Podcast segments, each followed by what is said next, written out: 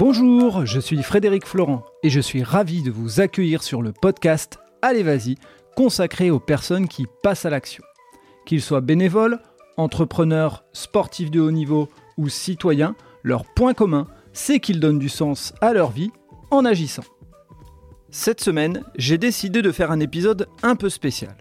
En créant le podcast Allez Vas-y, je voulais mettre en avant des personnes qui agissent et qui restent très humbles. J'avais en tête le profil d'une personne qui aurait eu toute sa place sur le podcast, qui nous a malheureusement quittés bien trop tôt et bien trop jeune.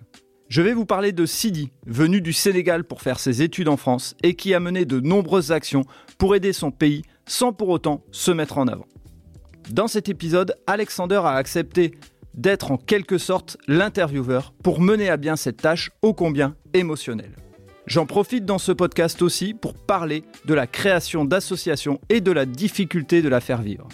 Allez, je prends mon courage à deux mains, je réunis mes souvenirs et on va honorer la mémoire d'un vrai rayon de soleil. Bon. Bon. À un moment, euh, on est lundi, il est 8h04. On va y aller peut-être. C'est Ouais. pas mal. On dirait un bon élève quand t'es comme ça. Sur une chaise haute, Ouais. Bah, bah, pour prendre un peu de hauteur. c'est aider. beau ce que tu dis. Et ouais.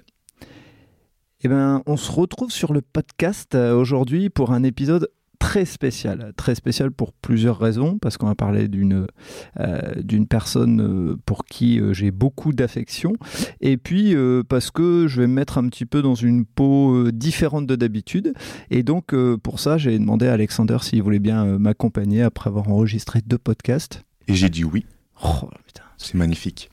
C'est magnifique. En même temps, comme il est alternant, il n'y avait pas trop le choix. Ça fait partie. C'est vrai que lorsque tu m'as menacé, bah, j'ai pas pu dire non sur le Ouais, moment. c'est normal. C'est bien évidemment Je une me blague. je Voilà. laisse souvent les gens.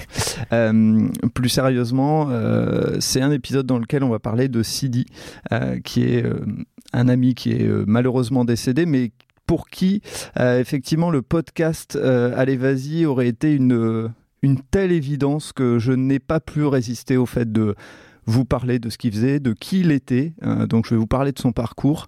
Je vais me permettre de parler de son parcours en parlant des choses que je connais de lui. Donc euh, peut-être que certains dans son entourage me diront mais c'est pas totalement ça. Donc euh, vous êtes les bienvenus. Si vous avez envie de compléter ce podcast, ça sera un podcast un peu interactif.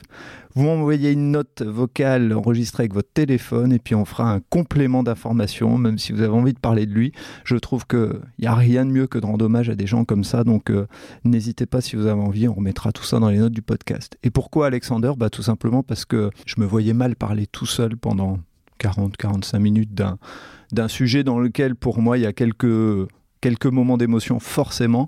Euh, l'idée n'étant pas de de vous faire pleurer mais surtout d'honorer sa mémoire parce que encore une fois euh, quand on parle de bénévolat je pense que voilà il se plaçait là donc euh, donc bah voilà on va on va pouvoir démarrer On va pouvoir démarrer et moi comme pour euh, les autres, je pense que ça aurait été bien d'un petit peu contextualiser l'histoire, savoir qui est Sidi, comment tu l'as rencontré?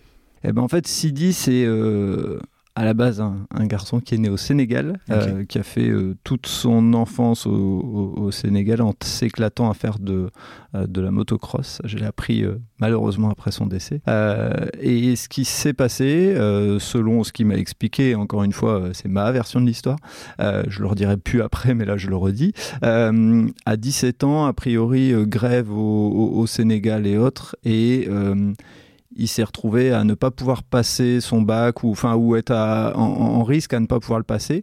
Il avait un de ses frères qui était déjà en France, donc euh, direction la France. Sauf que c'est en cours d'année et il reste plus beaucoup de lycées et il se retrouve donc son frère était dans le nord de la France à Lille. Il se retrouve arrivé dans la métropole lilloise et là euh, a priori il n'y a plus que un lycée pour l'accueillir. C'est encore une fois, euh, d'après ce que j'ai comme écho, le deuxième pire lycée de France. Quand même, ok. Et ben lui, euh, il s'adapte, pas de problème. Il passe son bac, euh, il fait des études avec euh, l'idée de, de pouvoir repartir au Sénégal, puisqu'il avait la chance d'avoir un papa qui avait un, un- travail assez, euh, assez important au niveau de l'aéroport, de la- des frontières et autres. Et l'idée pour lui, c'était de, bah, de pouvoir faire carrière dans son pays et pouvoir aider son pays à se développer. Donc il fait des études de, gestion, si je me trompe pas. Enfin bref, peu importe, ça n'a pas de trop d'intérêt. Et pour, bah, pour vivre, il, veut faire un job étudiant. Et c'est ce qui l'amène à arriver chez Ikea. Et il commence alors la légende dira un endroit, l'autre un autre. Moi j'ai souvenir que euh, il a commencé euh, au sapin. Euh, quand on dit commencer au sapin chez Ikea, c'est bah, au moment de l'hiver, on est dehors sous un chapiteau et, et, on vend les sapins et on sky les miches et on en chie, hein, voilà, on va le dire très clairement. Voilà, et donc euh, il fait cette, euh, cette première mission. Alors euh, je sais plus s'il a fait que les sapins ou le chapiteau aussi, parce qu'il y avait un chapiteau extérieur, des fois aussi Noël ou un truc comme ça. Bref, il plaît et son contrat étudiant est renouvelé. Et bah, il fait son petit bonhomme de chemin et on lui propose un poste de vendeur. Et comme il est Mika, il reste. il part pas, il repart pas au Sénégal. Et a priori, c'est des questions qui vont lui revenir assez souvent. Et après avoir fait ce job de pendant qu'il était euh, vendeur, moi j'arrive chez Ikea en tant que contrat étudiant au service RH, puis ensuite stagiaire et enfin assistant RH. Donc je connais Sidi comme, comme le vendeur. On l'appelait à l'époque, a priori, il y avait une soirée déguisée. Il était venu déguisé en Huggy les bons tuyaux pour ceux qui connaissent Starsky Hutch. Euh, clin d'œil à la vieille génération. Toi, tu sais pas ce que c'est. Oui, j'allais dire, je ne connais pas voilà. du tout. Donc, c'était une série, euh, série des années 70-80 dans laquelle il y avait un monsieur Black euh, qui, qu'on appelait Huggy et Montuyo. Et c'était euh, dans la série, il y avait Starsky et Hutch qui étaient les deux flics. Et puis, ils allaient toujours voir Huggy et Montuyo pour, pour obtenir des, des bons tuyaux. Voilà, des bons tuyaux. Et la force de CD, c'était ça aussi. Dès que tu avais besoin d'un truc, Sidi arrivait toujours à trouver quelque chose. Donc voilà un petit peu le, le moment qui fait notre, qui fait notre rencontre. Ok. Et donc, euh, du coup, Sidi est arrivé à Ikea avant toi Ouais, Sidi était, était dans la Maison Bleue avant moi. D'accord, ok. Euh, et en fait, euh, pour la petite histoire, quand moi je suis arrivé, bon, voilà les premiers contacts, mais la difficulté quand tu travailles au service RH et que tu fais la paye de tout le monde, par principe, tu gardes un tout petit peu de recul avec les gens, tu essayes de, de, de pas. Comment dire bah, tu fais toujours attention à la proximité que tu as avec les gens. En tout cas, moi, ça a toujours été une éthique de travail pendant, pendant très longtemps. Je me suis euh, obligé à rester, euh, euh, je dirais, un peu en retrait, toujours dans le fait de dire, bah voilà, tu connais des choses très confidentielles sur les gens. J'apprenais les numéros de sécu par cœur. voilà. Non, mais très, sincèrement, on sait tellement de choses sur les gens que voilà, le, le, danger est que si on se rapproche trop euh, de certaines personnes, donc bien sûr, j'avais plus de proximité avec les managers, puisque bah, ils étaient plus souvent dans le bureau RH pour gérer des, des problématiques de leur équipe et tout. Donc euh, Sidi étant vendeur, bon voilà, je le croisais, je, je connaissais. Et puis un jour, euh, un jour, on lui propose d'évoluer. Et c'est, je vais lui faire un clin d'œil, Pierre Villeneuve, qui lui donne sa chance et qui croit en lui. donc Pierre qui est devenu depuis euh, après, c'était le directeur du magasin et qui est devenu euh, depuis entrepreneur euh, comme moi, un entrepreneur ambitieux. Donc, je te fais un clin d'œil, Pierre. Et on lui donne sa chance. Et effectivement, pour certains, Sidi avait plutôt le côté nonchalant. Certains diront on est dans le cliché mhm. africain, nonchalant, etc. Mais c'est vrai, il était plutôt cool. Et moi, je me disais, bon, je le connaissais pas assez. Je disais Sidi, manager, bon, je sais pas, peut-être. Et puis en fait, bah, dès les premières semaines et des premiers mois, on voit son côté humain très humain euh, qui, euh, euh, qui prend le dessus et qui fait que mm, bah, les gens adorent bosser pour lui, clairement, et que c'est quelqu'un d'ambitieux. voilà un peu le, le, le contexte. Et donc, bah, en le voyant plus souvent dans le bureau puisque manager, euh, je commence à, découvrir et puis il travaille en plus. Euh, alors j'ai la chance d'avoir mon cousin euh, qui était aussi chef de rayon à l'époque et qui travaillait avec Sidi et qui le connaissait bien. Et donc quand je vois la proximité qu'a mon cousin avec Sidi, je me dis peut pas être une mauvaise personne Sidi, c'est pas possible. Voilà. Et puis, et puis effectivement, le, le côté des équipes qui se développent. Donc voilà le moment où on commence à un peu plus se croiser. Et donc, bah, justement, par rapport à ta relation avec lui. Comment ça évolue? Comment euh, vous arrivez à bah, vous rapprocher tout simplement ben En fait, le, tournant, je dirais, c'est que, mais là encore une fois, on va parler de Ikea, mais hum, c'est euh, le moment où euh, il y a l'ouverture des Beaumont qui se déclare. moi, je veux absolument aller vivre une ouverture. J'ai pas la possibilité de, changer de région et autres, puisque ma femme travaille dans l'agroalimentaire et elle a déjà galéré pour trouver du boulot, donc elle bosse en Belgique. Donc euh, voilà, le seul truc que je puisse faire, c'est de la route. Donc euh, bah, moi, je décide de partir vers, euh, vers Hénin-Beaumont. Et euh, Sidi dit la même chose que moi, entre guillemets, je veux vivre une aventure, je veux aller faire l'ouverture. Et puis il y a plusieurs personnes comme ça. Donc vivre une aventure, enfin une ouverture, pardon, chez IKEA, c'est une vraie aventure, j'ai fait le lapsus. et donc ben, les uns et les autres, on se rapproche. on vit, on prépare les recrutements, on prépare les rayons, enfin bref. Et donc c'est le moment où on commence, je commence à avoir plus d'échanges avec Sidi. Euh, bon, c'est pas le moment où on a des, des échanges euh, très euh, marqués puisque les chefs de rayon partent en formation à différents endroits en France. Moi, je suis sur le recrutement. On est en pleine intensité, si je peux dire, de préparation de l'ouverture. Mais en tout cas, les premiers rapprochements se font ouverture du magasin, euh, clin d'œil euh, Fabrice Mangia, clin d'œil euh, Christelle Barjonnet, clin d'œil Aline et ainsi de suite. Enfin voilà, je pourrais, je pourrais faire des clins d'œil à tout le monde, mais vraiment un, moment extra et je vois encore le côté humain de Sidi qui vient sur certaines situations, il règle des problèmes et autres. voilà, une belle personne et donc tout doucement je me rapproche de lui. Et c'est vrai qu'on a une fois une discussion, je sais plus à quel moment, mais il me dit un jour, j'aimerais bien travailler au RH comme toi. Et je lui dis, c'est vrai que tu as une fibre, tu as quelque chose. Euh, mais je lui dis, peut-être que tu t'ennuierais, tu aimes bien le terrain et autres. Euh. Et, et ce qui m'a marqué avec Sidi, c'est qu'on hum, a eu euh, pas mal de fois des discussions autour de la religion un sujet qui est pas souvent euh, facilement abordé. Lui me donnait son point de vue en, en étant euh, euh, musulman. J'apprenais aussi pas mal de choses sur, sur la religion et une ouverture d'esprit aussi, puisque Sidi avait été faire son pèlerinage à la Mecque. C'est pour ça que d'ailleurs je lui demandais mais pourquoi tu t'appelles El Hadj Sidi Il dit bah, parce que ça vient, c'est en lien avec la Mecque. Quand tu vas à la Mecque, des choses que je découvre. Des fois, il avait aussi un, un côté un peu jugeant, on va dire, sur, euh, sur les jeunes, sur la façon de, de, de hmm. gérer euh, la religion. D'accord. Euh, voilà. Par exemple, Sidi était du style à dire aujourd'hui, je fais pas ramadan, je fais une très grosse journée, j'ai pas envie d'être dans un mauvais état, j'ai pas envie de, de, mal gérer mes clients, j'ai pas envie d'être mal. Donc, dit, je fais pas ramadan aujourd'hui, mais ma foi fait que t'inquiète pas, ces jours-là, je les oublie pas et je vais les rattraper. Il n'y a aucun problème. Et j'ai, c'est, ce qui m'a intéressé d'ailleurs parce que je me disais, waouh, il a une façon de voir la religion et j'ai appris que les sportifs de haut niveau faisaient aussi euh, ce genre de choses pour certains, euh, de décaler euh, leur ramadan et le faire après. voilà, il n'y avait pas de souci et comme il m'avait expliqué, c'est dit la religion et la foi, c'est ce que tu as dans la tête, ce que tu as dans le cœur, c'est pas ce que tu dis aux autres. Euh, il me disait, regarde ces petits jeunes là, ils font ramadan, et puis le soir, ils vont boire de, vont boire de l'alcool, et puis ils vont faire la fête, et puis hein, avec des filles et compagnie. Voilà. Donc c'était un peu son côté euh, vieux sage, grand-papa, euh, qui, avant l'heure, on va dire. Il y a des moments où j'adorais sa sagesse, quand il y avait des gens qui s'énervaient, lui, il restait calme. Bon, c'est arrivé une fois où il a dit à un client, viens, on se ah, J'enlève ma tenue. J'allais dire une personne très droite, très calme, mais qui a quand même. C'est un humain. La, raison, voilà, c'est un humain. La raison pour laquelle, c'est que le mec lui a dit hey, mon frère. Parce que, voilà, couleur de peau à peu près euh, similaire, mais pas similaire. Et euh, Sidi a dit mais on n'est pas frères, mec. D'accord. Pas dire qu'il détestait ce genre de mots, mais c'était le genre d'expression toute faite en disant euh, dans le communautarisme un petit peu. C'était vraiment pas ce qu'il aimait du tout. C'était pas le bon moment. Non, pas du tout.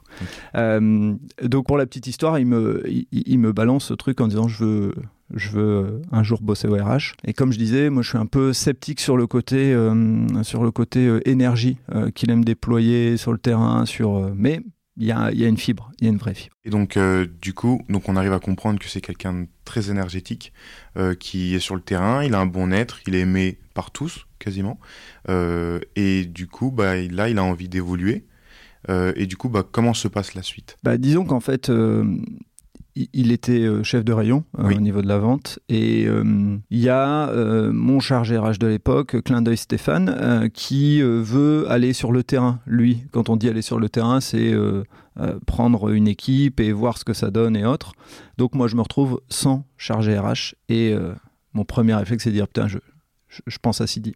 Et effectivement, je j'ai pas besoin de le convaincre mon directeur euh, de l'époque, euh, donc Fabrice, euh, me dit mais vas-y bingo quoi, c'est le bon mec. Et, et on commence à bosser ensemble. Et c'est l'éclate parce que j'ai un CD qui qui s'éclate. Donc s'il s'éclate moi je m'éclate. Et puis je prends de ce fait là d'autres je dirais une autre dimension puisque lui prend sa dimension. Et donc donc les premiers mois sont, sont top enfin voilà il prend prend la main sur des sujets. je sens que je vais pouvoir le développer et, et peut-être même le préparer à devenir RRH à l'avenir. Donc voilà, un vrai, une vraie belle parenthèse. Et arrive ce qui doit arriver dans les magasins, c'est la vie de tous les jours. Et puis on a un responsable relation client qui s'en va.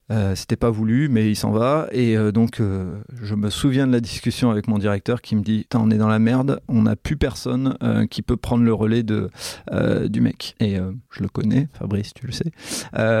c'est qu'il avait un truc dans la tête et moi, par principe, je lui ai dit bah écoute, si, on a une personne. Il y a Sidi, il est prêt. Et c'est un, vrai responsable de département dans l'âme.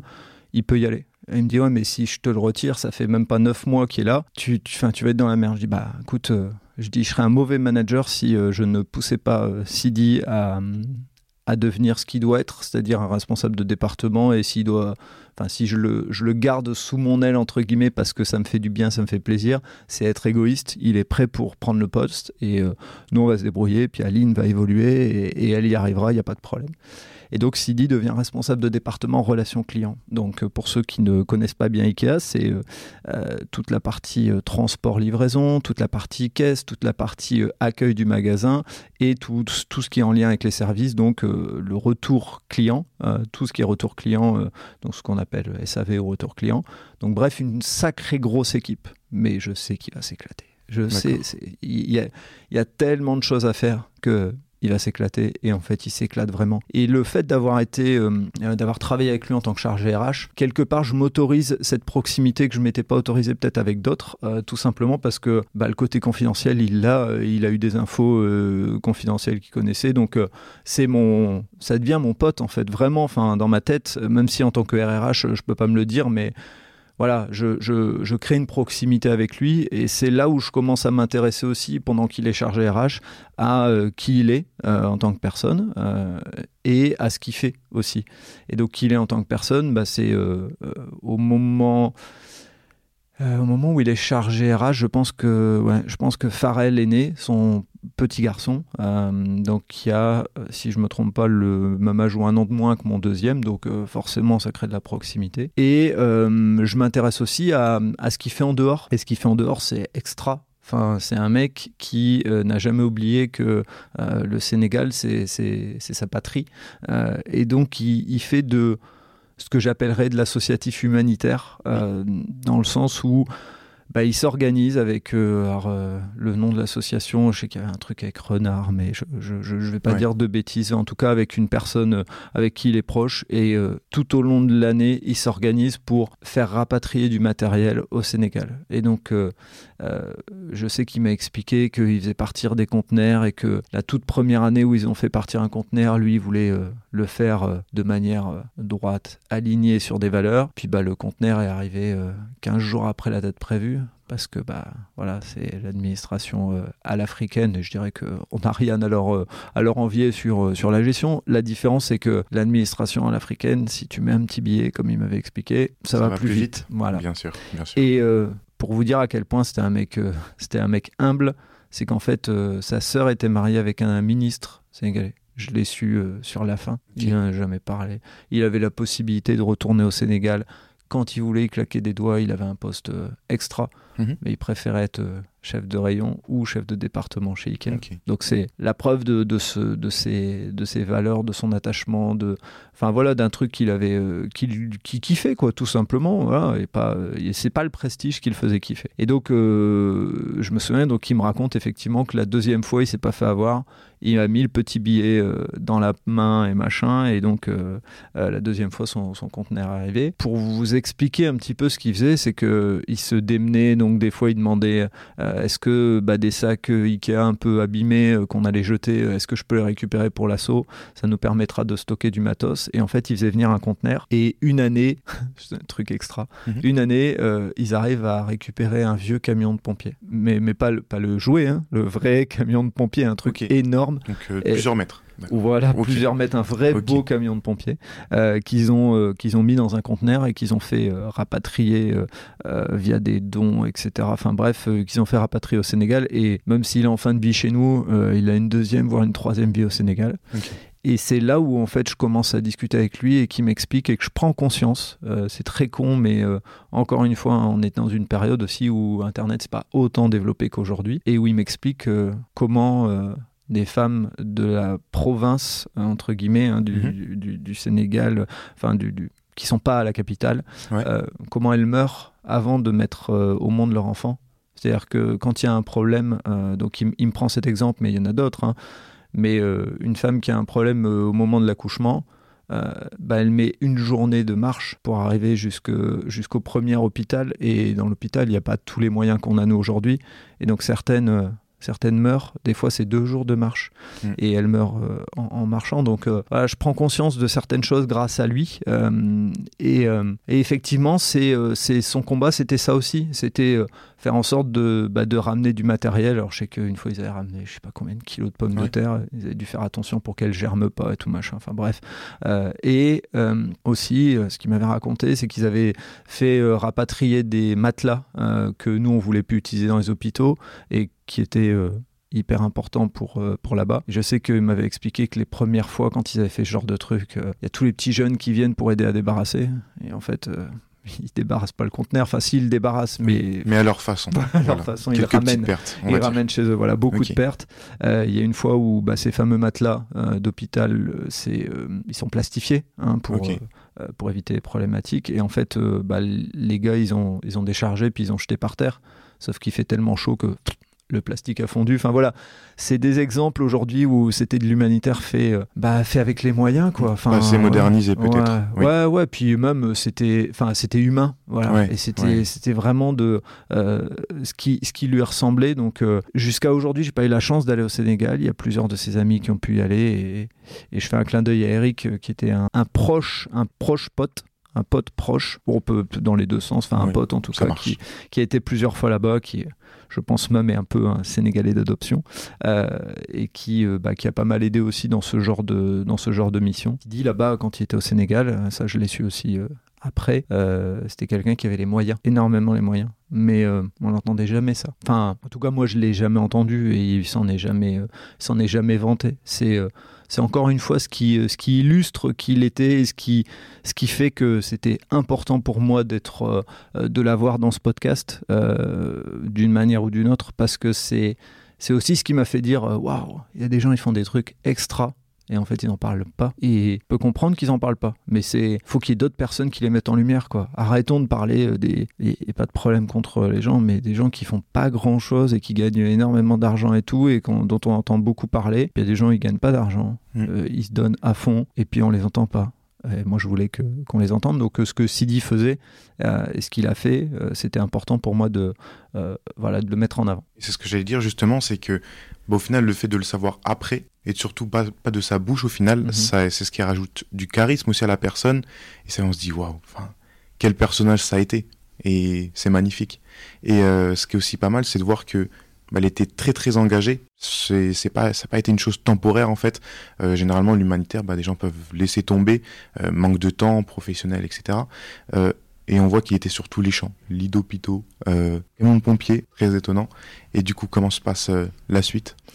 Bah, disons que euh, au moment où où je deviens proche de lui, euh, vraiment très proche et haute, donc il est responsable de département relations clients, où certains l'appellent papa. Donc je sais qu'on avait eu des discussions où je disais fais gaffe, t'es en train d'être un manager paternaliste et tout, mais il disait ouais je sais, mais il dit des fois c'est ma nature, ça me rattrape et autres. Et, euh, et en fait, c'est en avril 2013. Euh, il est pas bien, ça fait plusieurs semaines que je le vois. Puis on est en avril, il fait plus si froid que ça. Il est toujours avec son blouson euh, jaune fluo pour parce que quand on va sur l'extérieur, sur la zone de chargement, il faut qu'on ait. Je dis ça a pas l'air d'aller toi et tout. Puis il toussait et tout. Je dis appelle le médecin. Il me dit oh moi je suis pas malade. Il disait toujours les, mes anticorps c'est c'est au Sénégal que je les ai pris. Je vois exactement le genre de discours.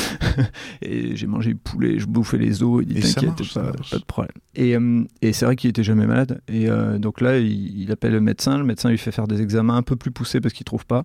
Et en fait, il a une, boule au niveau de la gorge euh, et il doit faire des, des examens. Et malheureusement, ces examens révèlent qu'il a une, je sais plus ce qu'il m'avait dit. C'était pas, enfin, c'était en tout cas un truc pas bénin, euh, donc il fallait que bah, il fasse une biopsie euh, pour voir ce que c'était, et puis peut-être en fonction des résultats de la biopsie, de la chimio, etc. donc il va à l'hôpital faire sa biopsie et tout, et je me souviens avoir été le voir, et je me suis dit je vais lui racheter, je vais lui ramener un bouquin parce que c'est pas le mec qui savait se poser, et j'imagine bien qu'à l'hosto ça devait pas être parce qu'il était parti pour plusieurs jours d'examen. et quand j'arrive à l'hosto, euh, j'ai des copains à lui forcément qui sont là. C'est normal s'il était jamais seul. Euh, et euh, je le vois hyper amaigri. Waouh, ça me fait un, putain de choc. Voilà, je le dis. surtout pour un mec, encore une fois, qui. Qui, qui, était plein d'énergie. 44 ans, mais je peux vous dire que putain, c'était un, enfin excusez-moi pour le gros mot, c'était un, c'était un rock que vous, vous tapiez sur ses abdos, c'était, c'était, Enfin voilà, vraiment, euh, euh, le mec 44 ans, il en faisait 30 quoi. Une énergie de mm. fou. Donc on arrive, j'arrive à l'hosto, euh, waouh. Un pulsidi, du mal à se déplacer et tout, mais toujours le sourire et tout. Et en fait, la petite histoire veut que c'est. c'est la dernière fois que je le vois. J'avais dit que je voulais pas faire chialer, mais. Non, mais c'est assez compliqué. Mm. On comprend. Et donc en fait, ensuite je l'ai au téléphone, il m'explique que il est malade euh, et qu'il doit se faire soigner. Euh, pour ça, il doit faire de la chimio. Et euh, je me souviens qu'il me demande à ce que je prenne son département en relation client. Et, pourquoi il me demande ça? Il me dit parce que je sais que toi, quand je reviendrai en septembre, tu ne tu n'auras pas fait de, tu ne m'auras pas fait de coup de Trafalgar. C'est-à-dire que tu n'auras pas fait euh, en sorte que euh, on, enfin, compliquer son retour en tout cas. Voilà, c'est ça. Il n'y aura pas eu de décision qui aurait été prise qui seront inverses à ce que lui fait. Il dit on se connaît, ça fait des années que euh, qu'on se connaît, donc il dit j'ai confiance en toi. Mhm. Je voudrais que tu prennes mon département. Donc il a toujours ce côté où il pense toujours à, à l'autre, en plus, au travail. Se dire même si là ça va pas trop ça va pas trop bien, bah, je pense aussi euh, à l'avenir tout simplement. Ce, message, euh, quand il me le passe, euh, je me souviens, on est, il me, il, me, le demande en off et puis après on le refait avec le directeur de l'époque. Donc clin d'œil à toi Pierre si tu écoutes ce, podcast. on se retrouve en fait un samedi matin dans mon bureau et où en fait bah, il me confirme cette, cette demande entre guillemets de prendre son département. Et euh, il me dit, je reviendrai en septembre plus fort, je vais me soigner. Et euh, je me souviens qu'il se met euh, à me remercier, à pleurer. Et ça, en fait, moi, c'était pas possible, en fait. Enfin, clairement, si, si lui, lui, Sidi, pour qui j'avais énormément d'admiration, se met à pleurer, je, je, vais pas tenir. Et moi, je bosse ce jour-là. Donc, et puis surtout, c'est pas que je bosse ce jour-là, c'est pas grave, à la limite. J'étais pas encore prêt à assumer à ce point-là mes émotions. Et surtout, surtout, euh, l'objectif c'était d'aller annoncer à son équipe que bah, Sidi allait les appeler euh, demain, dimanche, euh, pour leur dire. Donc, bah, fallait pas que j'arrive en chialant, parce que si j'arrive en chialant, on va se dire c'est grave. Mais mm. en fait, Sidi voulait leur expliquer que c'était pas si grave que ça. Donc, en fait, au moment où il se met à pleurer et dire merci, moi j'ai les larmes aux yeux et je lui dis écoute, Sidi, je vais raccrocher. C'est pas le lieu pour euh, pour pleurer et tout, mhm. alors que c'est une connerie, mais bon voilà, c'est tout, c'est comme ça. Euh, et en fait, je lui dis, Sidi, je raccroche, je te rappelle demain. Et, je, vois qu'il me dit, ok, ok, ok, et je lui raccroche un peu au nez en fait, en disant, je te rappelle demain, je te rappelle demain. Et je vois qu'il a du mal à gérer ses émotions, donc je raccroche, je lui raccroche au nez. C'est la dernière fois que je lui parle, donc euh, voilà, pour la petite histoire. Je vais prévenir ses managers en leur disant voilà, Sidi va vous appeler demain, il va partager avec vous, il, il, va pas tarder à revenir, c'est pas euh, c'est pas un truc grave, mais je veux qu'ils vous en parlent et tout. Donc, euh, chaque manager, je leur en parle. Et le samedi, euh, enfin le dimanche, j'essaye de l'appeler une fois, deux fois, trois fois. J'essaye d'appeler son fixe, ça répond pas. Le lundi, j'arrive, et puis je vois un de ses managers, je lui fais T'as eu ici Et il me regarde un peu avec un regard genre vous, Qu'est-ce que vous êtes en train de trafiquer? Parce qu'il m'a pas appelé. Oh, j'ai putain, ça pue la merde. Pourquoi il a pas appelé? Et là, en fait, j'ai pas le numéro de téléphone de sa femme parce que j'étais proche de Sidi, mais bon, voilà, à l'époque, euh, on a le numéro de fixe. J'essaye de rappeler sur le fixe, j'ai pas et tout, et donc je me, je me souviens avoir essayé de contacter. Euh, l'hôpital peut-être? Non, Eric. Bah non, parce que pour moi, il n'était pas à l'hôpital. Ah, il était revenu chez lui, il faisait, euh, il faisait, des soins, machin. Enfin, j'en avais pas. Il était assez pudique, donc euh, m'avait pas donné d'éléments. Et donc j'arrive à part Eric à avoir le numéro de sa femme et elle me dit T'inquiète pas, il s'est fait soigner, mais il est parti.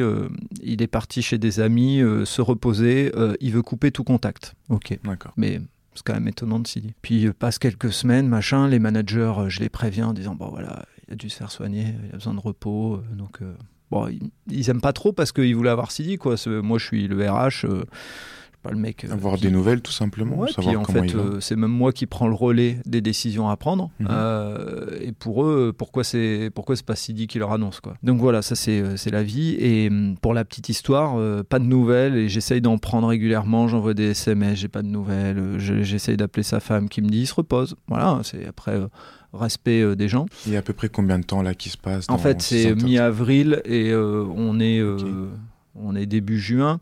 Et pour la petite histoire, on a une sorte de d'audit RH qui se prépare le, le, le 10 juin, un truc comme ça. Ouais, ça doit être ça. Et euh, le, le 7, le 7, on est en répétition cet audit. Et mon téléphone sonne et enfin, il y a un SMS et c'est la femme de Sidi qui me dit est-ce que tu peux me donner le numéro de téléphone du directeur? Je lui dis euh, ça va J'ai un problème. Oui. Euh, je dis si tu veux, tu peux m'en parler. Euh, non, je voudrais le numéro de téléphone, donc je lui passe. Je sais pas ce qu'elle en fait, je n'ai pas le temps de. Mais je sens que ça, ça sent vraiment pas bon. On n'a pas de nouvelles de Ça lui. Ouais. Et en fait, le, le lendemain, le 8 juin, journée de travail, euh, c'est un samedi, je rentre chez moi et euh, je me souviendrai à jamais de ce moment. J'ai le téléphone qui sonne avec le nom de, de Marie, donc sa femme. Mhm. Je sais. Ouais. En fait, je sais. Je sais que c'était grave et que c'est pour ça que j'ai pas de nouvelles de lui. Et elle m'appelle pour me dire que que c'est fini. Et donc elle t'appelle euh, au moment même où elle apprend cette nouvelle? Ou elle a laissé un petit peu de temps peut-être? Non, non, non, c'est arrivé quelques, quelques heures avant. Elle me, elle m'explique que c'était, c'était grave depuis le début en fait. Euh, ce qui s'est passé, c'est que il a fait une chimio le, le samedi en question, des, enfin ou le vendredi ou le, enfin le, samedi quand on s'est eu au téléphone, le vendredi il a fait une chimio ou le samedi après-midi, je sais plus. Et en fait, il a, il a fait une infection et euh, après, euh, il n'est plus jamais revenu. Euh, Il y a que ses très très proches qui ont été le voir à l'hôpital, qui ont gardé le secret. Je sais pas si c'est pas mieux, au fond. J'en sais rien. C'était peut-être son choix, tout simplement. Mhm. Je sais pas. On sait pas. Et puis, au fond, euh, c'est pas grave. Mhm. C'est pas grave. Euh, et ce que me dit Marie, euh, c'est que euh, quelques, quelques jours après, elle me dit que il voulait absolument qu'on continue son action pour les enfants malades. A priori, c'est ce que Sidi a dit sur, sur son lit euh, de mort, donc euh, je le garde en tête. Je vais pas m'étaler sur, euh, sur euh, ce qui s'est passé en magasin et tout, mais Un gros boom. pour un RH, devoir gérer ça, c'est jamais évident. Jamais, jamais. Mais quand c'est ton pote, waouh, un pote avec deux enfants, Farrell, je pense qu'il a 3 ans ou 4 ans. Ina Marie, elle a un an, truc de fou. Je dois gérer des trucs. pff, enfin, Tu te mets à sa place en tant aussi que père. Mhm. Tu travailles euh, à Ikea, donc à ce moment-là, bah, tu, tu travailles dans l'endroit où tu l'as rencontré aussi. Mhm. Et euh, bah, comment tu arrives à, à gérer un petit peu ça? Bah déjà, il y a un premier truc, c'est que euh, le dimanche matin, enfin le samedi, j'appelle tous les proches euh, qui ont bossé chez Ikea. Certains sont au courant par le téléphone, euh, téléphone arabe, si on peut dire. Ok. Euh, on- les uns et les autres s'appellent, etc. Les personnes, c'est hard, Et donc ça a fait un gros boom dans Ikea Ça a marqué euh, énorme. plus d'un? Énorme. Et donc le dimanche matin, on décide euh, d'appeler tous les collaborateurs de son département pour leur annoncer. Parce qu'on estime que l'apprendre le lundi en arrivant, enfin, ouais, puis à la vie du magasin, je veux dire. euh, et là, ce que je vais dire, c'est nul. Mais c'est comme ça. Euh, c'est le monde dans lequel on vit, malheureusement. Mais euh, on peut pas fermer le magasin. Pourtant, euh, pff, Dieu Vous sait que. voulu. Bah, Dieu sait quoi, on aurait pu, ouais, je pense. Mais Hmm. c'est comme ça, c'est la vie. Il y a des gens qui. euh, les clients n'auraient pas compris, donc euh, voilà, c'est le monde dans lequel on vit. Mais, euh, mais oui, donc vu qu'on pouvait pas fermer le magasin, on a pris la décision, le comité de direction, de dire faut qu'on leur annonce avant. Donc pourquoi je partage ça? Bah Parce que je me dis, demain, vous êtes peut-être RH et vous savez pas comment, enfin, vous allez arriver peut-être un jour à gérer ce genre de choses. Je dis pas qu'il y a de bonnes ou de mauvaises solutions, mais il y a une expérience que je partage et puis euh, vous prenez, euh, prenez pas, euh, voilà. Et il y en a qui nous ont dit merci parce que faire ça un dimanche, waouh.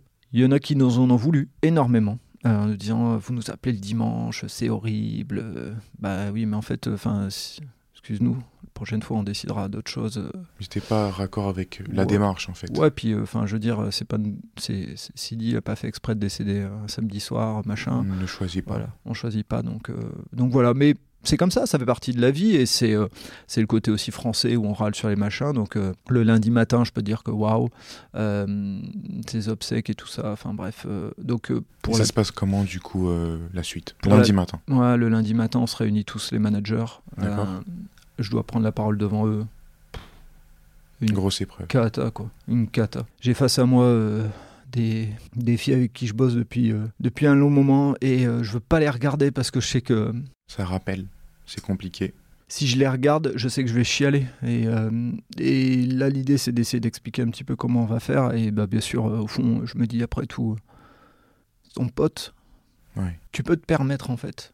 C'est pas grave. Mais il y avait un côté, euh, et j'ai appris sur moi avec ça, hein, mais il y avait un côté euh, soit parfait qui, euh, qui prend une claque dans la gueule, hein, parce que le parfait. N'existe pas. non, puis en plus, le parfait, il, le parfait il- quand il prend une émotion dans la gueule, bah, il reste plus très parfait, quoi. C'est normal. Ça fait partie de la vie. Donc, donc ouais, difficile à gérer. C'est en fait, il, il- il a été inhumé au pays. Donc, il y a eu juste une petite, une petite cérémonie euh, à l'hôpital, euh, dans une petite salle. la petite, euh, petite réflexion. Je sais que il y a certains qui vont me dire, ça n'a pas pas le lieu du, du podcast, mais justement, ça représente qui il était. On était plusieurs copains à attendre dehors parce que c'est. bah, voilà. Et en fait, il y, a des, euh, euh, y a un rite musulman avec euh, des messieurs avec des longues barbes qui arrivent et tout ça. Et on est plusieurs copains à dire ça lui ressemble pas. Il aurait dit c'est qui ces mecs avec ces longues barbes? Parce pas. que voilà parce que pour lui la religion musulmane c'était autre chose que de l'apparence euh, voilà je pense je Mm. pense vraiment on a été c'est marrant Oui. on est plusieurs copains à avoir dit la même chose en même temps donc euh, voilà c'est la petite euh, c'est le petit clin d'œil à, à comment il voyait la religion et justement le fait de dire que la religion c'est pas toujours l'image qu'on en donne, c'est plutôt la manière dont on la vit. Et donc il, est, il a été inhumé au Sénégal et d'après ce qu'on m'a expliqué, parce que bah, forcément j'y ai pas, j'y étais pas, euh, il y a eu un article sur lui parce que son papa ayant eu des fonctions assez importantes, des gens de sa famille aussi, euh, on a parlé ministre et tout ça.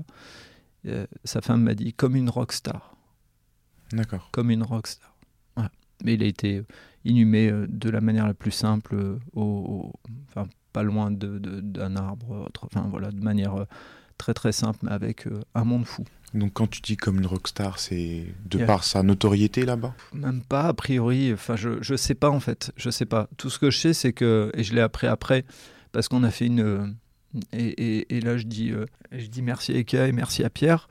Euh, un dimanche après-midi, si je me trompe pas, on a fait euh, un petit hommage euh, à Sidi et on a invité plein de gens euh, dans le magasin. Donc on a, euh, Ikea nous a permis de- de- d'utiliser le magasin, de diffuser un petit film et j'ai appris des choses, des choses sur lui. Il y a eu de la famille qui est venue. Donc il y a eu un gros mouvement qui s'est passé par la suite. Vous êtes unis entre la famille, les Mhm. collègues, les amis tout simplement. ah.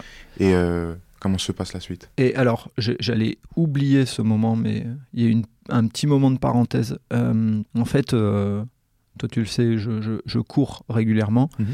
Et à ce moment-là, on avait deux personnes dans le magasin qui étaient malades. Il y avait Sidi et il y avait Christine. Clin d'œil à toi. Et en fait, moi, j'avais dit à chaque fois que je m'inscris une course, euh, je mettrais, je prendrais un t-shirt. Euh, le premier que j'ai fait était dégueulasse. j'ai Mhm. pris un t-shirt blanc, j'ai écrit Sidi au marqueur. Je peux te dire qu'il n'y a plus une fois, ça- fait un truc Tu monstrueux. l'as toujours ce t-shirt? Ah, celui-là, celui où j'ai écrit CD comme ça à la main, non. J'en ai fait faire un autre après que j'ai Ah, ok. Voilà, j'ai fait un peu plus pro. Euh, mais le premier, voilà, le premier, il y avait de, donc j'ai fait les 10 km de Bondu Euh, et j'avais dit, bah voilà, euh, il y a les 10 km de, de Frelinguin. Pour les non-nordistes, désolé pour ce, ce nom, euh, dans la campagne euh, de Lille. Et euh, j'avais dit, bah, je m'inscris à ces 10 km-là, ils ont l'air sympas. je vous propose de venir courir les uns et les autres au nom de Christine et au nom de Sidi. C'était de tête comme ça, fin juin, le 30 juin, je me demande un truc comme ça. Et malheureusement, donc Sidi est décédé début juin. Et euh, je sais pas quoi faire de cette course. Et en fait, a un moment, il y a quelqu'un qui me dit euh, pourquoi on la maintiendrait pas? Parce qu'en en fait, c'était affiché dans les couloirs Oui. qu'on faisait cette course. Et euh, on, on- Ikea nous, nous accepte de nous financer des t-shirts jaunes, pétants, comme le soleil. La petite histoire dira qu'on aurait dû prendre un grammage beaucoup moins euh, marqué sur les t-shirts. Ça Parce fait que- moins BTP peut-être. Non, c'est juste que en fait, ça fait surtout 12 kilos à peu près quand il fait Ah, chaud. Et ce jour-là, en fait, à la course, il a fait une chaleur de malade. Et en fait, les gens ont tous répondu présent. Ça a été un truc de malade, vraiment. Euh, J'essaierai de, de retrouver les photos et de les partager euh, avec le podcast. Mais Avec plaisir. il a fait un soleil. Les gens ont dit c'est Sidi qui l'a balancé. Hmm. Et les gens ont couru soit 5 km, soit 10 km. Certains ont fait 5 et 10 euh, pour Sidi. Donc il y a des gens, je pense, qu'ils ont mis des baskets qu'ils n'avaient pas mis depuis peut-être 5 ans, 10 ans. Ouais. Il y en a qui ont retrouvé des muscles, ils ne savaient pas où ils étaient, et ils les ont retrouvés. Euh, voilà, mais tout le monde a fait l'effort. Ça a été une sacrée putain de communion qui était à son image, qui était magnifique. Donc, euh, donc voilà, ça c'était le, le- le bel hommage. Ensuite, on a fait en septembre cet hommage. Et l'idée c'était de faire perdurer ce- sa mémoire. Euh, donc on a voulu créer une asso. Euh, et c'est aussi l'intérêt de, de partager de- sur ça dans le podcast parce que euh, je veux expliquer un peu l'histoire de, cet assaut. Euh, donc l'assaut s'est appelé Le Monde de Sidi. On l'a créé avec sa femme, avec son frère, avec des copains, etc. Et euh, on a laissé. euh, moi, j'ai voulu rester en retrait. Je voulais que ce soit euh, sa, sa femme qui soit. je pense qu'elle a voulu être secrétaire ou quelque chose comme ça. Enfin bref, trésorier. Prendre un peu en main l'assaut. Voilà. Moi, j'ai dit, je vais, je vais rester en recul. J'avais déjà organisé la course à pied, tout ça, machin. Je voulais pas être le, le- le moteur à 100%. Et le temps se passe. En fait, il y a un problème administratif qui fait qu'on ne reçoit pas tout de suite la, la- la validation de l'association. Ensuite, auprès de la banque, euh, Marie les reçoit en recommandé, mais comme elle travaillait sur Paris, bah, elle n'était pas souvent chez elle. Euh, donc euh, voilà, c'est sa maman à Marie qui est là pour gérer les petits, parce qu'effectivement la question se pose. Je fais aussi une parenthèse parce que j'allais l'oublier, mais tu m'as posé la question de ce que je faisais tout de suite après. Le lundi, effectivement, j'ai géré tout. Et après, pendant 3-4 jours, mon seul objectif, c'est très con, mais c'est comme ça que je fonctionne, euh, je me suis mis un objectif, je me suis dit, euh, il y a de la prévoyance chez Ikea. L'objectif, c'est que on déclenche ça le plus rapidement possible euh, pour que sa femme, elle se pose zéro question financièrement. Parce que je me doute qu'il peut y avoir des trucs et tout. Donc euh, voilà, ça a été euh, pendant trois jours ou quatre jours intense euh, avec Aline. De démarche. Qui est au service RH, de démarche, de trucs, de machin, de récupérer tel papier, de faire ci, de faire ça.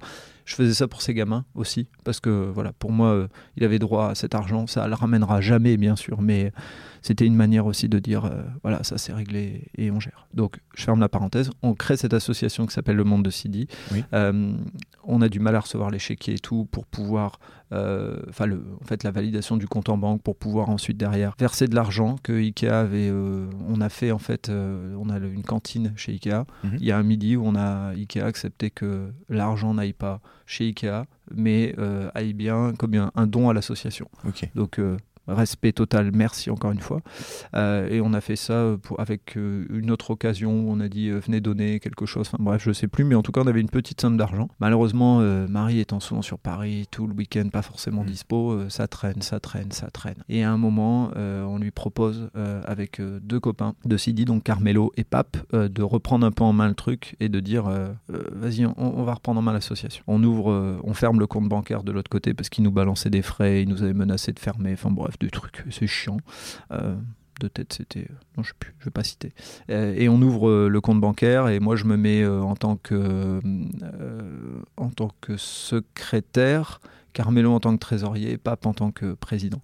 Et moi je dis aux gars, je dis, je vous le dis, je veux pas être le moteur. Je vais vous suivre, mais je veux pas être la locomotive. Je, je veux vraiment que on bouge tous ensemble. Quoi. Donc quand est-ce qu'on se réunit, tout ça? Et en fait, euh, malheureusement, je, je- chacun a ses, euh, ses préoccupations, ses obligations. Je sens que les gens derrière, euh, on avait lancé, euh, dès qu'on a ouvert l'association, on avait lancé euh, euh, les cartes pour s'abonner. Donc il y avait du monde autour de nous euh, euh, le, le jour de la course, il y avait du monde autour de nous euh, au moment du, euh, du décès et tout. Et en fait, quand on lance les cartes en disant bah, faites perdurer euh, l'action de Sidi auprès des enfants, etc., il n'y a pas beaucoup de monde en fait. Ouais. C'est moi, ça me ça m'a impacté. Mais euh, après, euh, j'ai pris euh, j'ai pris du recul là-dessus, mais vraiment pas beaucoup de monde. Et, euh, et donc l'association vivote. Et à un moment, je dis à Pape, je dis écoute, euh, Pape, c'est toi le président. Je dis moi, je sens que on est en train de garder une, une asso pour pas grand chose, puisque à la banque, il faut savoir que bah, y a des frais de compte hein, qui, euh, qui existent. Donc à partir du moment où il y a des frais de compte, bah, l'argent qu'on a récolté à un moment, il est en train de s'étioler. Euh, régulièrement, je recevais un courrier disant Monsieur, le compte n'ayant eu aucun mouvement, nous allons le déposer à la caisse des dépôts et consignations. Punaise, merde. Donc, ça rajoute un poids. Donc, ce que je faisais, c'est que je mettais de l'argent dessus pour qu'il y ait un mouvement. Euh, mon argent perso, mais ça, c'est pas un souci. Mais en tout cas, euh, bref, c'était pas, c'était pas très logique dans le monde. Donc, je relance pas. Puis une fois, il me dit Je vais lancer les potes au Sénégal et tout. Tu vas voir, on va faire des trucs. Et en fait, il se passe rien. Et puis J'avoue que voilà, j'avais déjà eu cette déception de, de, la course. Pour, pour la petite info, l'année suivante de la course, on se dit bah c'est les un an, on va tous revenir courir. On était 10. Bon, il pleuvait, on était 10. Euh, Et comment tu t'es senti par rapport à tout ça Voir que bah, vos projets ne prennent pas le, le comment dire, le, le résultat escompté? Sur le coup, euh, sur le coup, je, au moment de la course, par exemple, on n'est plus que 10. Euh, j'en veux un peu aux gens en me disant comment on peut avoir été comme ça, aidé par un mec et si peu reconnaissant de ce qui de ce qu'il a pu faire et de pas de pas donner suite. Avec le temps aujourd'hui, je me dis bah chacun chacun fait ce qu'il veut. voilà, c'est tout. moi, j'honore la mémoire de Sidi de cette manière aujourd'hui en parlant de lui, en pensant à lui. C'était son anniversaire le 16 mai je pensais à lui. Euh, voilà, il y, a plein de manières. Donc, euh, j'en veux pas, je suis pas aigri. Euh, sur le coup, j'étais un petit peu vénère. Mais après, je me suis jamais dit, allez, je vais être la locomotive, je vais organiser des trucs. Je savais que je serais une locomotive et que les wagons derrière me suivraient pas.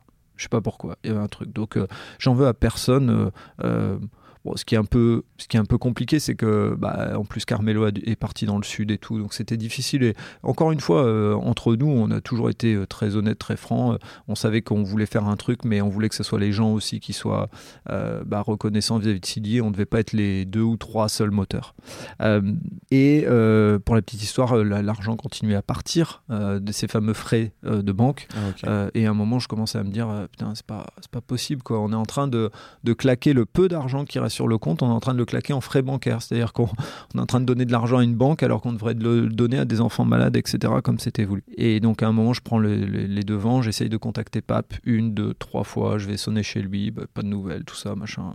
Je vois sa femme, elle me dit oui, il va te contacter, puis bon, voilà. Et c'était un pote de, de, Sidi, hein, ça, ça l'est toujours. Donc euh, bah, à un moment, je dis... Euh, tant pis, euh, je, vois avec Carmelo, euh, je dis on va lui envoyer un recommandé pour faire les choses bien. Euh, on va le convoquer à une assemblée générale pour clôturer l'assaut. Carmelo est OK. Je rentre dans les détails parce que, encore une fois, allez, vas-y, c'est le monde associatif. Hein, il n'y a pas que du positif dans le monde associatif. Il n'y a pas que des moments de, de, joie, de bonheur, de ceci, de cela. Il y a aussi des moments où c'est un peu, un peu plus difficile. il est présent le jour de l'assemblée? En fait, tout le monde est là? Pape n'est jamais venu le jour de l'Assemblée. On l'a fait en visio puisque Carmelo était euh, à distance, était à Montpellier. Euh, voilà, donc euh, mais on décide avec Carmelo de dire faut stopper quoi. Il y a un moment. Et, et en fait, bah, il faut verser quand on clôture une association, il faut faire un don de, enfin un don faut, en tout cas, il faut clôturer tout ce qu'on a comme actif. Et euh, comme actif, on n'avait pratiquement rien, hormis euh, cette somme d'argent qui devait être de 300 et des euros. Euh, et donc, bah, on décide avec Carmelo, moi je lui propose de le faire à Wonder Augustine, l'épisode 2 du podcast Allez Vas-y. tout simplement parce que je, suis, je connais Sophie Bouquet, qui est une petite cousine de ma femme voilà, je me voyais pas donner ça à une association euh, euh, très grosse et tout machin ou que je connaissais pas, donc j'ai dit bah voilà, Wonder Augustine c'est pour euh, la recherche contre le cancer pédiatrique, c'est les enfants malades, c'est nickel. Toujours un beau geste. Voilà. Et donc on valide la, clôture puisque Pape n'étant pas venu, mais on avait fait les démarches, il y avait le recommandé, il y avait ceci, donc voilà, il n'est pas venu, pas venu. Et euh, donc je contacte tout de suite la madame de la banque et je lui dis voilà, on, voudrait euh, donner de l'argent euh, à Wonder Augustine et tout machin. Elle me dit ah je connais. Elle dit j'adore cette association et c'est vrai que la CIC, je, si j'ai bien vu passer, ils ont fait un petit don dernièrement. Et elle me dit, je vais regarder ce que je peux faire. Je lui dis, bah, en fait, non, on va juste faire un virement. Elle dit, non, non, mais par rapport aux frais bancaires, je dis bah oui, en fait, on a eu des frais bancaires depuis un an et demi. Euh, enfin, en tout cas, euh, depuis le début pratiquement, on a des frais bancaires et on n'a rien fait. Et donc, elle est revenue. Je pense un an et demi en arrière de frais bancaires qu'elle nous a offert. Ce qui fait que la somme qu'on a donnée à Wonder Augustine était un petit peu plus élevée. C'est pas une grosse somme, mais c'est le geste. Ça aide beaucoup. Le, voilà, c'est le, plaisir d'avoir pu euh, verser de l'argent. Donc aujourd'hui, pas mal de personnes entendront euh, que l'assaut est fermé euh, aujourd'hui parce que j'ai rien communiqué. J'avais du mal. En fait, j'ai eu du mal à, à contacter Carmelo pour dire allez Carmelo on ferme le truc. Le papier il est resté sur mon bureau euh, pendant des mois. J'avais mis CD pour faire parce que la démarche elle me faisait mal. Mais au fond c'était une réalité depuis un moment donc j'ai dit allez soyons intelligents, donnons le maximum d'argent à Wonder Augustine plutôt que de laisser l'argent mourir. donc voilà ceux qui ont qui avaient adhéré à l'association, c'est pas très nombreux du tout. Euh, bah, vous savez que votre argent est parti au, bon endroit. Euh, et donc, euh, le principe de tout ça, c'était que, bah, effectivement, je voulais vraiment faire un clin d'œil à Sidi. Ça va faire 9 ans qu'il est décédé là, dans, bah, en fait, quand normalement vous écouterez le podcast, c'était il y a 2-3 jours, le 8 juin 2013, donc 8 juin 2022. Et, et, je voulais absolument donc lui rendre hommage. Ça, c'était le premier truc dans cet épisode. Et le deuxième truc, c'était de, bah, de parler de comment on, on crée une association, c'est chiant, franchement. Même avec Internet et tout ça, c'est chiant. C'est tout des démarches et compagnie avec le truc. Mais bon, voilà, c'est pas compliqué à faire. Euh, et une fois qu'on a réussi, parce qu'il y a eu des problématiques avec euh, l'adresse, le ceci, le cela, machin, la carte d'un tel qui manquait, enfin bref. Une fois qu'on a réussi à le faire, bah, en fait, il faut des moteurs. Et euh, nous, on n'a pas réussi à se coordonner en tant que moteur. Moi, j'ai pas voulu. Voir aussi cette chute au final. Ouais, et puis donc, ouais, je voulais, je voulais montrer que bah, une asso, des fois, ça se crée, puis en fait ça vit pas et ça meurt. Et voilà, il faut l'accepter. C'est pas évident. Euh, encore aujourd'hui, c'est pas évident. Pour moi, c'est c'est un échec euh, et je le prends pas comme un truc négatif puisque d'un échec, euh, j'apprends. Je, reste pas sur ah, c'est un échec, mon Dieu. Ça me fait mal toujours de me dire pas réussi, des remords peut-être pas de regret parce que j'ai fait les choses comme, euh, comme je le pensais à ce moment-là. Euh, je, pense, je voulais pas que l'assaut Le Monde de Sidi soit l'assaut de Fred. Et je sais comment je suis, euh, j'aurais donné beaucoup et au fond, peut-être j'aurais donné beaucoup pour, une fois de plus, un peu oublier que ce qui s'était passé avec Sidi. Donc, donc voilà, c'est cette conclusion qui, est, qui est dommage, mais au fond, on a donné de l'argent à Wonder Augustine. Ça va aux enfants pour la recherche. C'est pas grand chose. J'aurais aimé donner plus. Mais moi, je continue à vivre pour moi, mais aussi en pensant à lui régulièrement. Ce podcast Allez Vas-y, il est, il est aussi un petit peu en lien avec lui. Euh, il y, a de lui euh, là-dedans. Enfin, à un moment, je me suis même posé la question de dire euh, est-ce qu'il n'y a, pas, a pas un lien, il n'y a pas un clin d'œil avec Allez, vas-y, ça se termine par un Y. Et c'est S-I-D-Y. Donc voilà, il y a un petit, un petit clin d'œil. Il y a un petit lien caché. Il y a un petit lien caché quelque part, sans le vouloir, ou en le voulant, j'en sais rien. Puis peu importe. Mais du coup, par rapport à l'avenir, comment, comment tu te sens? C'est-à-dire que est-ce que tu, tu as le, souhait de vouloir faire quelque chose? Ou est-ce que euh, au contraire bah, tu comptes euh, plutôt avoir ce côté euh, pensif pour Sidi? C'est une bonne question. Déjà le fait de faire le podcast en parlant de, des gens qui passent à l'action, mettre en avant ces gens qui sont humbles. Certains c'est des entrepreneurs, d'autres c'est des sportifs de haut niveau, d'autres c'est des bénévoles. Je voulais pas euh, faire le focus à 100% que sur les bénévoles parce qu'il y a un peu de tout. Et il t'arrive d'avoir quelques pensées à Sidi justement quand tu... Ouais, très régulièrement. C'est pour la petite histoire, je ne voulais pas euh, m'étaler, mais euh, euh, quand j'ai fait ma formation en coaching, en formation continue, grâce à Fabrice, encore merci, quand j'en suis revenu, je me suis dit, je vais créer ma boîte. D'accord. Et j'ai dit, je sais pas comment, j'avais pas le courage au fond, hein, mais je savais pas comment, j'avais besoin que quelqu'un m'aide un petit peu. Et Lucidi m'a dit, moi j'adorais, enfin j'étais encore en lien avec le sport. En fait, au moment où au moment où il tombe malade, euh, j'avais eu la validation de faire un diplôme euh, universitaire sur de la préparation mentale en lien avec les sportifs et en lien avec l'entreprise. Donc utilisable euh, à différents endroits. Le stress pour prendre la parole, etc., ça se traite comme ça. J'avais été accepté par ce diplôme universitaire à Dijon, j'avais tout organisé. Et quand Sidi tombe malade, bah, je laisse tout tomber.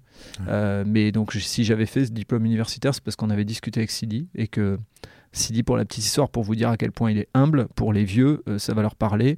Euh, Sidi, il passait des fois des soirées avec Georges Weah, David Ginola du PSG. Voilà, euh, entre autres, parce qu'il avait des potes de jeunesse qui étaient devenus, notamment Oumar Dieng, qui était devenu sportif de très haut niveau. Et donc il m'a raconté plein d'histoires que je garde pour moi. Mais en tout cas, il m'a mis en lien. Un jour, je lui dis, putain, franchement, bosser avec des sportifs de haut niveau et tout. Il me passe son téléphone au moment où je suis en train de dire ça, parce qu'en fait, il est un petit cachotier. Et il me file Oumar Dieng au téléphone. Moi qui suis un fan de sport. J'étais, je, déjà, je, suis nul au téléphone. Enfin, faut pas dire ça. Et tu reconnais tout de suite Oumar? Tu te dis. euh, Euh, ben non en fait parce que je le connais pas mais euh, je sais enfin en fait je vois quand il me file le téléphone je vois qu'il est marqué Oumar Dieng je dis t'es malade puis il me fait vas-y il t'attend. Bonjour Omar. Qu'est-ce que tu veux que je lui dise? Et puis il me dit bah euh, Sidi m'a dit que tu voulais avancer dans des trucs dans le sport. On va se voir. Je bosse aussi un petit peu pour le LOSC et tout machin. Ok. ok on s'est vu un soir ça n'a pas donné de suite pour plein de raisons et puis parce que aussi bah il y a eu après euh, ce qui s'est passé mais voilà toujours est-il que euh, j'avais envie de créer ma boîte et lui il devait être dedans quoi. Lui c'était mon VRP et Sidi aujourd'hui là fait- je, roule en Ferrari je plaisante. Euh, mais en tout cas c'est un mec qui avait une de ces tchatches. J'adorais ça et c'était une belle tchatch c'est-à-dire que c'était humain. Et donc ce, ce- côté euh, genre jouer à PSG tout machin il en parlait très peu. L'humilité voilà donc euh, au fond il y a toujours de Sidi dans, dans, ce que je fais il y a de- des pensées pour lui régulières et autres et donc euh, je pense qu'allez vas-y c'est mon bénévolat en fait c'est ce que je, je euh, c'est ma manière de mettre en avant des belles causes. J'ai donné beaucoup dans le basket et ceux qui me connaissent le savent et je donne encore beaucoup. Mais aujourd'hui, euh, je pense que je vais essayer de faire euh, euh, un peu des deux, de continuer à donner dans le basket et suivre mes garçons. Ça, c'est important pour moi. Mais c'est aussi de, de, de pouvoir me diversifier un peu et de, de- de toucher d'autres causes. Je vais faire une petite dernière parenthèse, euh, parce qu'on n'en a pas parlé, mais malheureusement aujourd'hui, en fait, on n'a plus de contact avec euh, Marie et avec euh, Farel et Ina Marie, euh, qui sont les deux enfants de Sidi, tout simplement parce qu'on a appris du jour au lendemain qu'elle repartait au Sénégal, et je respecte son choix. Pas de problème. Je- franchement, je, je suis personne pour euh, Oui. juger, mais la seule chose, c'est que un jour, je me souviens que Marie nous avait dit avec Carmelo, on était tous les deux, elle avait dit euh, Vous êtes les tontons, vous emmènerez Farrell une fois au foot, vous emmènerez faire les trucs que Sidi pourra pas faire. Peut-être un jour. On sait pas. Peut-être un jour. Voilà, peut-être un jour. Pour l'instant, j'ai encore jamais été au Sénégal. Euh, Est-ce que tu comptes y aller un jour Ou Ce serait peut-être. euh, ça faisait partie de mes engagements et aujourd'hui, je me pose plein de questions parce que peut-être que je vais, euh, euh, je vais trop projeter, peut-être que je vais avoir une déception, peut-être que, peut-être que j'idéalise en fait le Sénégal de Sidi et que je veux le garder comme ça. J'en sais rien en fait, je sais Est-ce pas. que ce serait pas beau de le conserver dans ta tête au final? Peut-être, je sais pas. Peut-être. Vraiment, À je. méditer. Ouais, je me laisse, je me laisse le temps. J'ai fait ce podcast, je suis content. Et puis voilà, c'est. Et puis j'ai fait, j'ai fait ce que je voulais faire pour lui. Et puis je pense à lui euh, régulièrement. Donc. euh, On inviterait une personne venant du Sénégal dans ce cas. Il viendra parler. Et peut-être. peut-être, C'est peut-être peut-être. Il y a peut-être quelqu'un euh, qui, qui aura envie de.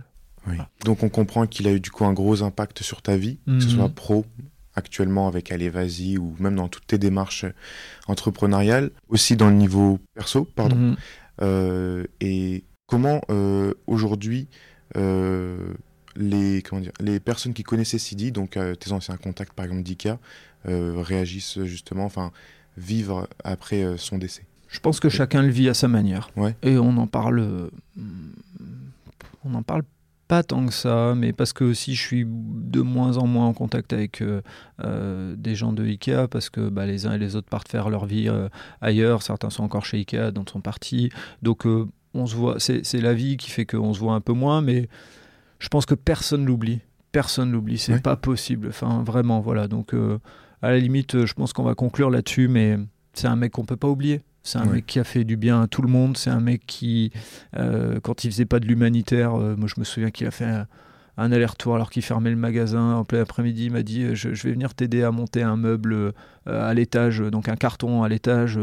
il a fait l'aller-retour, il était refermé le magasin après. Enfin, et il a fait ça avec tellement de gens. Il était même trop gentil des fois sur, sur certains trucs. Donc, non, c'est sûr. Personne, personne n'a pu l'oublier. C'est juste que effectivement, on n'en parle pas tous les jours. Mais voilà, ça fait partie de, fait partie de notre euh, euh, pensée commune. Et puis, moi, je, je, je reste dans l'idée qu'il est là-haut et qui, qui nous regarde.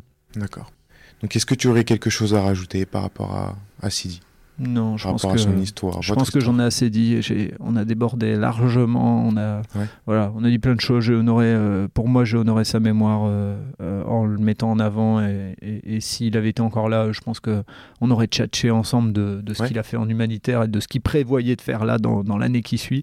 Parce que je, je suis persuadé qu'il n'aurait jamais arrêté de faire ce qu'il faisait. Donc, donc voilà. Moi, c'est. Ce qui est sûr, c'est que l'histoire aujourd'hui par rapport à Sidi est loin d'être exhaustive. Mm. Euh, c'est uniquement un résumé. Il y a dû y avoir plein d'autres choses. Et c'est des histoires qui seraient bah, bonnes à garder pour soi-même aussi. Mhm. C'est ça qui fait la beauté de, bah, de ce podcast aussi, je pense. les gens pourront s'imaginer Sidi s'ils n'ont pas le, visuel pour le moment. Ils auront, ils auront la vignette. Tu mettras une, Ils auront son, son, beau souvenir. D'accord. Son beau sourire surtout. Parfait, d'accord. Ok.